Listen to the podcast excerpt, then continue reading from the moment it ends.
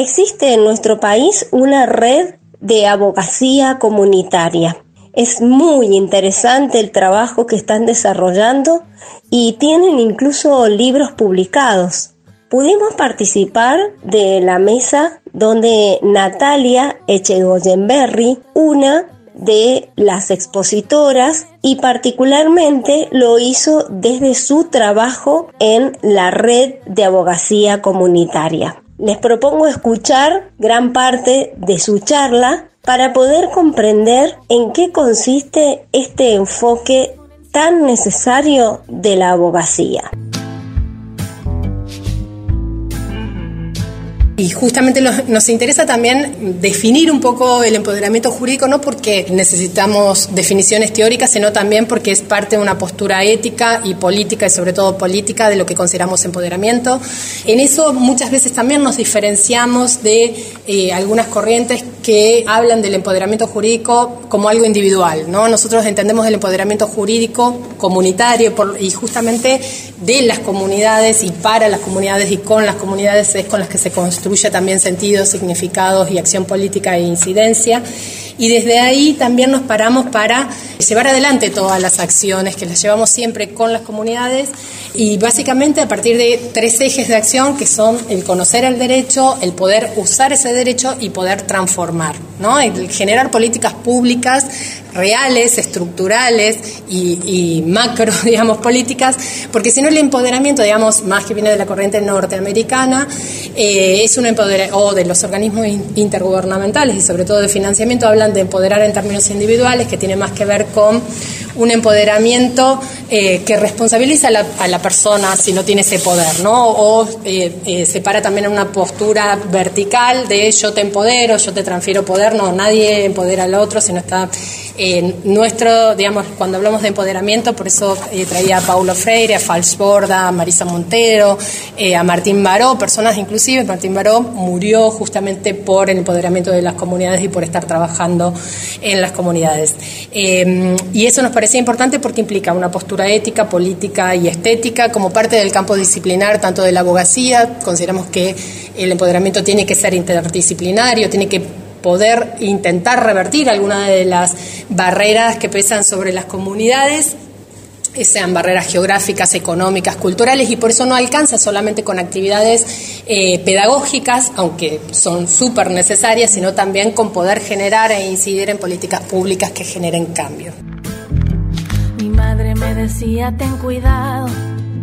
mejor no andar de noche por las calles Sí nos parece también importante eh, discernir también que el empoderamiento muchas veces puede ser una práctica, un principio también desde el cual intervenimos, o puede ser también una estrategia, y en ese sentido siempre consideramos que tiene que ser una estrategia dialógica, relacional, eh, que ponga eh, al, sujeto en el centro, pero sobre todo a las comunidades, ¿no? para que no se culpabilice o quede una, una impronta más de tipo individual en el empoderamiento.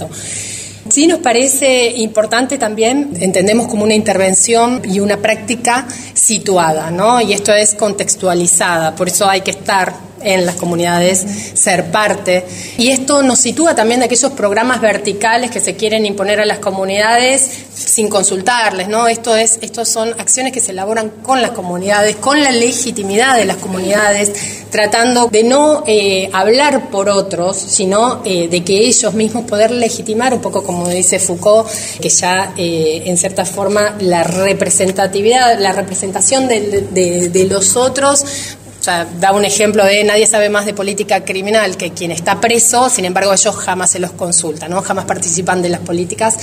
vinculadas a, los procesos. Entonces es importante en ese sentido pensar en cómo podemos hacer para legitimar la voz y en eso tenemos también que estar dispuestos como abogados y abogadas a descentrarnos también de nuestros saberes. No, no es renunciar a nuestros saberes porque ya estamos también con un sesgo, pero sí reconocer los sesgos desde donde estamos interviniendo, la clase social desde la que intervenimos,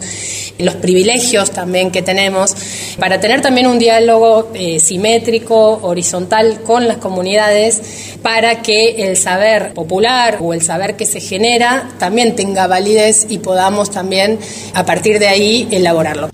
Fíjate muy bien que cualquier trago que te tomes te lo sirvan cuando estés allí delante. Hay un montón de experiencias que ya, las he contado en otros encuentros, también vinculadas a eh, algunas de las acciones que uno hace en el marco del empoderamiento, vinculadas a generar promotoras de acceso a la justicia, insertar las instituciones también públicas, privadas, para que puedan ellas también mm, asesorar, orientar a las comunidades en trámites muy sencillos, ¿no? Esto, eh, y, qué nos pasaba? Tuvimos que eh, construir una red porque nos dábamos cuenta que necesitábamos generar también una masa crítica y reflexiva, digamos, de, profesionales que estén dispuestos a trabajar comunitariamente con estos paradigmas de interculturalidad, interseccionalidad, sabiendo de que actúan de manera diferente también los distintos tipos de opresiones sobre las eh, comunidades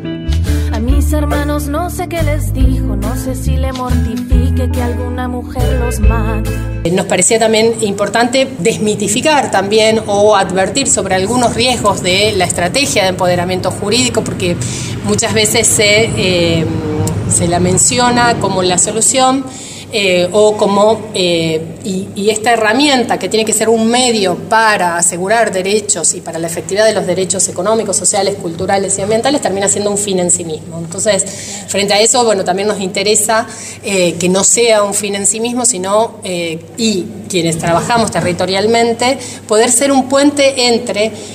la ciudadanía, que está en los barrios, que está en los territorios, para que puedan llegar sus voces eh, y puedan, en ese sentido, empoderarse de, eh, del uso del derecho y, utilizar este como herramienta también para lo que es abogar por sus propios derechos, ¿no? pero sin, eh, sin renunciar a esta acción que solamente puede ser colectiva, que por eso también traje un libro de Hannah Arendt, en el que ella habla justamente una de las cosas que se pregunta es si tiene algún sentido todavía la política eh, y ella se contesta y dice el sentido de la política es la libertad, ¿no? Y en ese sentido tenemos que politizar los territorios para generar cada vez más participación social, eh, para que haya eh, cada vez más voces que puedan de manera crítica, reflexiva, una reflexión y una crítica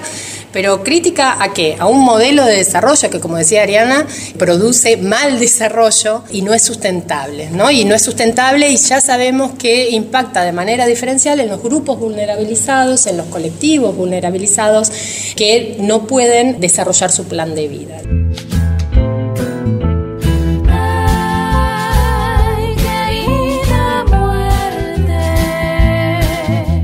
Me gustaba esto que dice Hannah Arendt vinculado a el camino, digamos, al totalitarismo. Ella lo encontró, encontró esos adoquines del totalitarismo, ¿no? que estaban previamente a eh, la imposición de esto que emergió, digamos, como, como un sistema total de terror total, ¿no? Y da como algunos elementos que estaban previamente, que son, y que son los adoquines, ¿no? La alienación, la soledad, el desarraigo, el conformismo, el desprecio por la acción la eliminación de lo público y la falta de pluralidad. ¿no? Y esto es claramente, tenemos que tratar de eh, tender hacia movimientos que justamente, y eso también eh, me parece importante, porque son parte de eh, procesos que se instauraron primero con la dictadura, luego en los 90 se reforzaron, se reeditaron también estas políticas neoliberales que impactaron en el sector salud, en el sector educación y en todos los sectores, desregulando la vida, llevando a un individualismo, no permitiendo cambiar tampoco a un paradigma de un paradigma androcentrista a uno ecocentrista, ¿no? donde también los seres estén en pie de, igualdad. Y ella nos dice, y me parece también una reflexión preciosa, ¿no? de nadie puede ser feliz si no experimenta la felicidad pública y la libertad pública. ¿no? Entonces, y acá sí vuelve a, a traer al centro esto que tiene que ver con los derechos económicos, sociales, culturales y ambientales tienen que ser garantizados para todas las personas, para todos los grupos, para todos los colectivos. Tenemos que tender a tener ambientes eh, plurales, eh, todas aquellas eh, medidas que afecten contra la pluralidad, contra la diversidad, contra las cuestiones de género, contra las disidencias, tienen que ser cuestionadas más allá de en qué partido cada uno decida o no decida eh, militar, porque lo que está en juego es eh, la esencia misma de las personas y de los seres vivientes y sintientes, y sobre todo también está eh, en jaque la, democracia. ¿no? Entonces es importante poder recuperar esta pregunta que se hace Hannah Arendt vinculadas a si tiene algún sentido la política, ¿no? y si lo pensamos en términos de libertad, eh, creo que eh, todas las opresiones eh, que tanto hablaba Paulo Freire, ¿no? todos los, los, tipos de opresiones económicas que pesan sobre las personas, que pesan, afectan también esa, esa libertad una de las tantas experiencias vinculadas a en el contexto de pandemia. Hay distintas, pero bueno, voy a elegir una de las eh, coaliciones y de las redes a las que pertenezco y de la que eh, inicié, digamos, e, esa plataforma que tiene que ver con eh, vacunas para el pueblo Latinoamérica, que es parte de un proyecto que lo que buscó es una coalición de distintas organizaciones de Latinoamérica, que lo que buscó es justamente garantizar el acceso efectivo a la vacunación en el contexto de pandemia, sobre todo de COVID, teniendo en cuenta el acceso desigual que tienen algunos países de Latinoamérica. Argentina fue un modelo en el tema de vacunación, pero no todos los países de Latinoamérica tuvieron la, garantizado el derecho eh, a la salud, tanto a las medidas farmacológicas como no farmacológicas. Y por otro lado, digamos, con esta coalición que se formó específicamente y que continuamos eh, ahí eh, en la lucha, estamos participando también del proceso de, de discusión de lo que es un tratamiento tratado pandémico que está encabezando la Organización Mundial de la Salud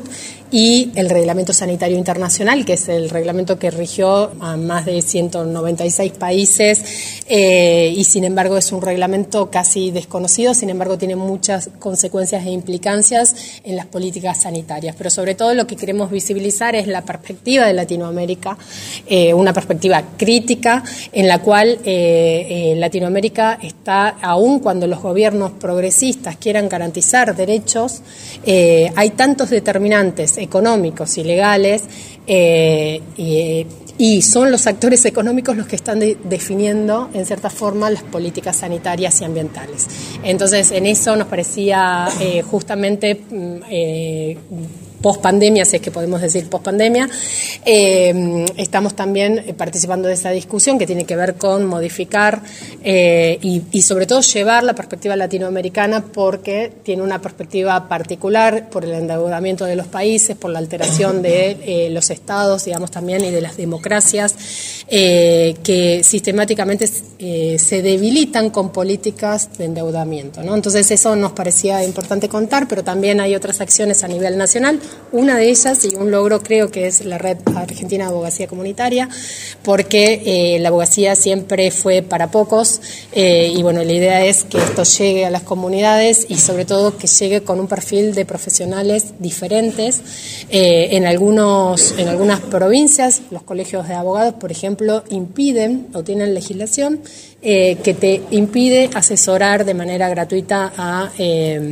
a, las personas. Entonces, bueno, frente a eso también nosotros queremos también que la abogacía comunitaria se enseñe también a las universidades, eh, poder modificar el campo disciplinar y, poder sobre todo tener esto una perspectiva ética, estética y política, eh, tanto lo bello, lo justo y lo bueno sean parte del campo disciplinar de la abogacía comunitaria.